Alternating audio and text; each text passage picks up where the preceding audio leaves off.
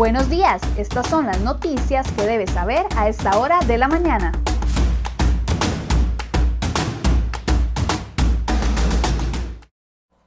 Jueves 7 de enero, muy buenos días, bienvenidos a una nueva edición de CRO Noticias. Vamos a ver de inmediato las informaciones que hemos preparado para el día de hoy.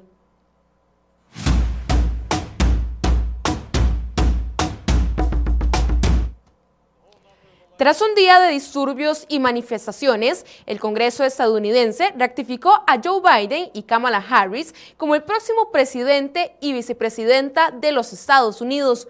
Demócratas y republicanos han cerrado filas en torno a Biden tras los gravísimos incidentes protagonizados por seguidores de Donald Trump en el Capitolio, donde interrumpieron el edificio e irrumpieron la ceremonia. Unas horas después de que empezaron los altercados, el actual presidente Trump tuiteó un polémico video donde agradeció el apoyo de sus simpatizantes, pero les dijo que abandonaran el Capitolio. Las reacciones en redes sociales no se hicieron esperar y casi de inmediato Twitter bloqueó la cuenta del presidente estadounidense por 12 horas y le amenazó con la suspensión permanente de su perfil. Facebook no se quedó atrás y bloqueó la cuenta de Trump por 24 horas. Ambos perfiles fueron bloqueados por infracciones en las reglas de las páginas de las dos redes sociales. Este jueves Trump emitió un comunicado de prensa donde aseguró que aunque no está de acuerdo con los resultados electorales, el próximo 20 de enero se realizará una transición pacífica de la presidencia al presidente electo Joe Biden. Agregó que los acontecimientos de este miércoles marcan el inicio de una lucha por devolver la grandeza a los Estados Unidos.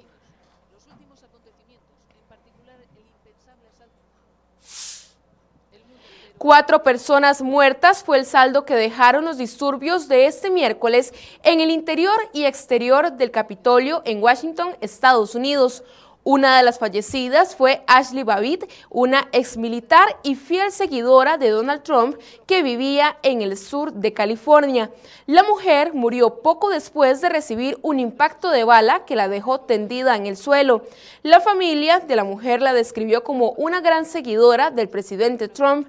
Los, expresidentes de esa nación, Barack Obama, George Bush y Bill Clinton condenaron los actos de los manifestantes y de esa misma dirección apuntaron varios líderes europeos. El gobierno de Costa Rica también se pronunció en contra de lo sucedido ayer. La alcaldesa de Washington tuvo que declarar toque de queda para evitar más altercados. La gobernante indicó que esta condición se extendería 15 días más, es decir, hasta el 20 de enero, que sería la fecha en la que termina el mandato del actual presidente de los Estados Unidos, Donald Trump. Varios congresistas piden que se invoque la revocatoria.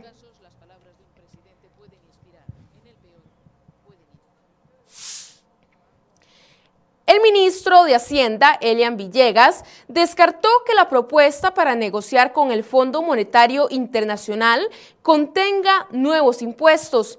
Esto a pesar de que el martes, tras una reunión con diputados, la ministra de la Presidencia, Yanina Dinarte, y la coordinadora del equipo económico, Pilar Garrido, confirmaran la inclusión de impuestos. El 5 de enero, con la ausencia del presidente Carlos Alvarado, hubo una reunión en Casa Presidencial para exponerle a los diputados la iniciativa. Sin embargo, varias bancadas legislativas no asistieron.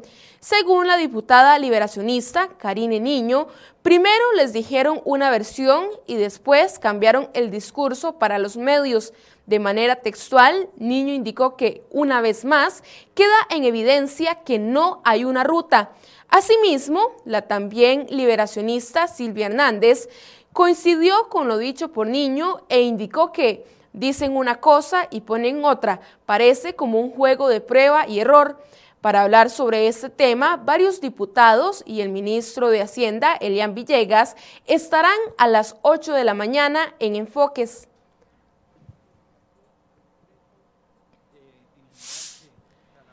Al margen de las nuevas contradicciones que entró el gobierno del PAC con la propuesta que pretende plantear al FMI con o sin nuevos impuestos, sigue quedándose corta para resolver el serio problema que enfrenta el país.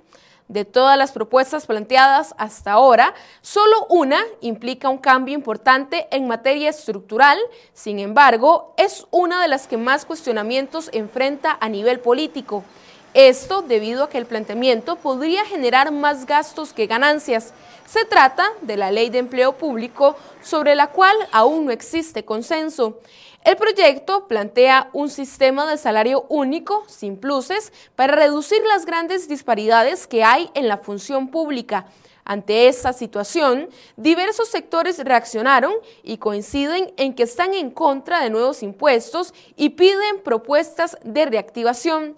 La Cámara de Industrias indicó por medio de su director ejecutivo que están en contra de estas medidas. Según señalaron, no están a favor de crear impuestos por medio de tributos. Por su parte, la Cámara de Comercio fue contundente y señalaron que no es momento de pensar en más impuestos. De acuerdo con Alonso Elizondo, jerarca de la agrupación, esto podría significar más informalidad.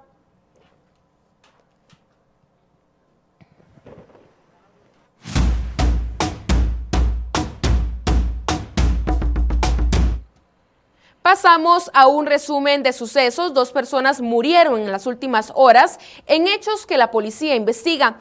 La primera fue una mujer no identificada que fue asesinada de un balazo en el cuello la noche del miércoles en Tibás. Cuando los paramédicos llegaron a la escena, la mujer de 36 años no presentaba signos vitales.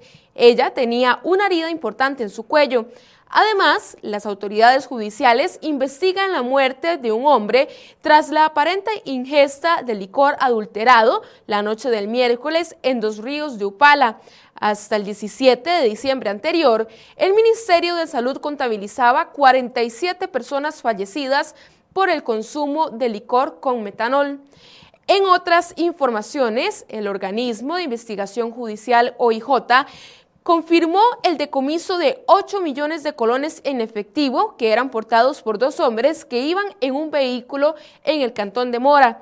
Uno de los sujetos era Ricardo Allen, quien fue identificado por los oficiales de la fuerza pública que ejecutaban un control en carretera en el sector de San Bosco, en Ciudad Colón. Además, el Ministerio de Seguridad Pública comunicó que un hombre de apellidos Garro Prado fue detenido por la policía, pues era requerido por el delito de hurto simple. Los hechos se registraron en la ciudadela León 13, en Tibás. El informe policial indicó que Garro Prado se mostró agresivo en todo momento e incluso intentó agredir a los oficiales con dos cuchillos. Además, también cuatro personas fueron detenidas la tarde de este miércoles en Punta Arenas mientras viajaban a bordo de un camión con aproximadamente 2.000 litros de combustible, al parecer robado del poliducto de Recope. La captura sucedió tras un operativo ejecutado por el OIJ, la Dirección de Inteligencia y Seguridad, la Fuerza Pública y la refinadora.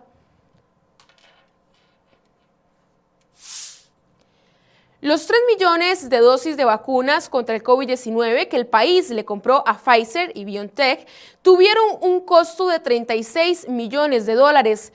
Por dosis se pagó poco más de 7 mil colones, esto según el tipo de cambio del dólar. Así lo reveló el Ministerio de Salud este miércoles. El monto incluye el transporte hasta los centros de almacenamiento en territorio nacional y excluye cualquier impuesto aplicable.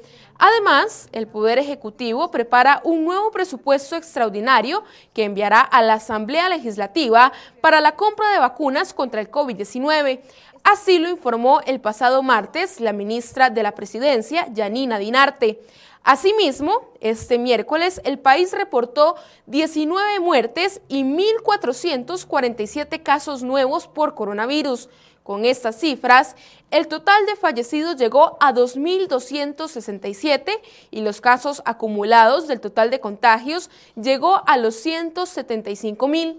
La Caja Costarricense de Seguro Social reportó que dispone de 97 camas de cuidados intensivos Actualmente, la ocupación es de 243 pacientes, 76 de ellos en condición crítica y 165 en estado severo.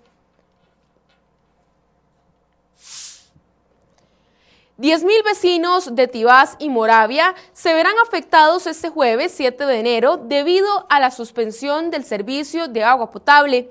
Acueductos y Alcantarillados informó que el corte se debe a trabajos programados de lavado de la planta potabilizadora de los sitios. La suspensión empezó a las 6 de la mañana y termina a las 3 de la tarde. En otras informaciones, el regulador general Roberto Jiménez denunció el 11 de diciembre del 2020 a dos miembros de la Junta Directiva de la ARECEP ante la Procuraduría de la Ética Pública y del Consejo de Gobierno. La denuncia fue interpuesta para que se les investigue por presuntas faltas éticas en sus funciones. Los acusados por Jiménez son Jorge Blanco Roldán y Sonia Muñoz Tuc. Pasamos a otra noticia. El diputado socialcristiano Pablo Heriberto Abarca urgió que se corrija un error en la ley que permitió el retiro adelantado del Fondo de Capitalización Laboral a trabajadores afectados por la crisis económica del COVID-19. La ley, aprobada, aprobada por el Congreso el 3 de abril del año pasado, estableció un mecanismo para proteger a las operadoras de pensiones ante eventuales problemas de liquidez y cumplir con la demanda de solicitudes de retiro de ahorros.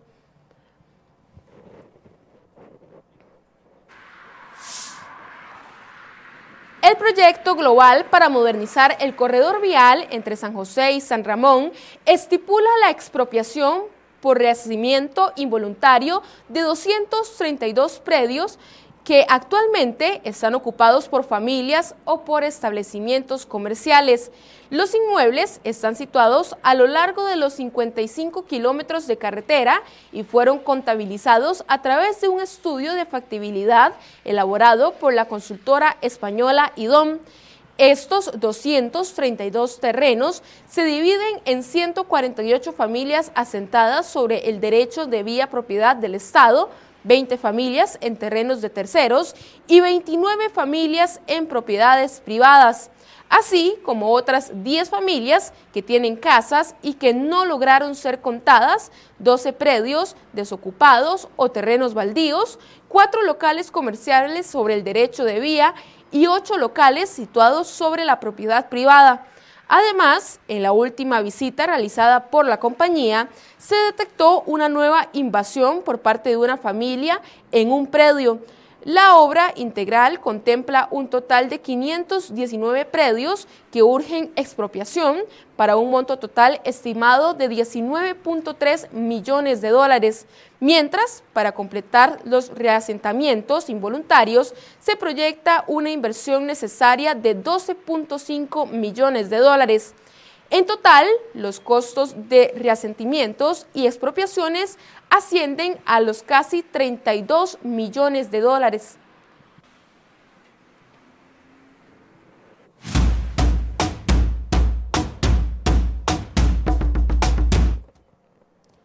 Varias instituciones del país desarrollan un plan para ampliar la oferta de formación técnica y profesional con el fin de que se logre suplir la demanda de profesionales por parte de las empresas transnacionales de la mancuerna entre el INA y los colegios profesionales, así como de varios ministerios e instituciones privadas y hasta de la virtualidad que aumenta con la pandemia, depende que Costa Rica pueda llenar la demanda de mano de obra calificada. Y los resultados, arrojados por una encuesta realizada por el Instituto de Estudios Sociales en Población de la Universidad Nacional, muestran el pesimismo de cara a la situación económica del país. De acuerdo con el instituto, el 60% de las personas encuestadas consideraron que la economía empeorará durante este 2021. Otro de los hallazgos reveló que más de la mitad de la población encuestada indicó estar poco o nada satisfecha con la situación económica que mantiene.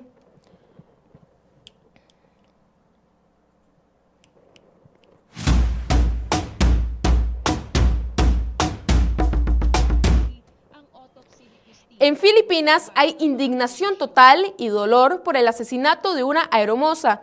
Christine Angélica Dacera, de 23 años, fue asesinada y violada por 11 hombres. Los hechos se dieron en la ciudad filipina de Makati, según reportaron varios medios locales. Ella era azafata de una aerolínea filipina y se había hospedado en el Hotel City Garden para festejar la llegada del Año Nuevo, pero la celebración terminó en tragedia.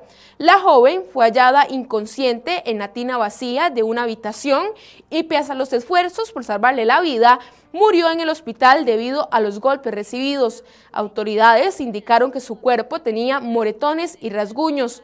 Por el caso, hay 11 hombres sospechosos, tres de ellos amigos de la mujer, que hasta ahora son los únicos detenidos, los demás permanecen en fuga.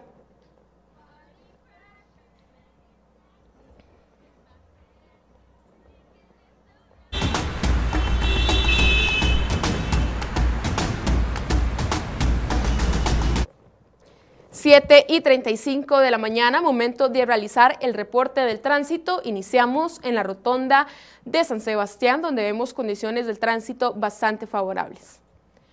Continuamos el recorrido en el sector de Atillo 8, esto es la vía Pavas-Lauruca, donde observamos una cantidad importante de autos, pero no se reportan presas hasta el momento.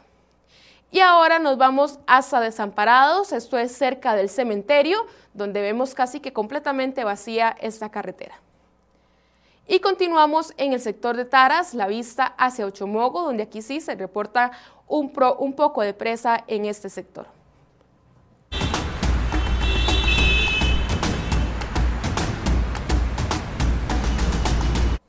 Y de esta manera finalizamos la edición de Noticias de hoy. Les recuerdo que a partir de las 8 de la mañana inicia el programa Enfoques. ¿Incluyen o no impuestos la propuesta que pretende negociar el gobierno con el Fondo Monetario Internacional? Veremos qué responde el ministro de Hacienda, Elian Villegas. Los esperamos en la transmisión en vivo a partir de las 8 de la mañana.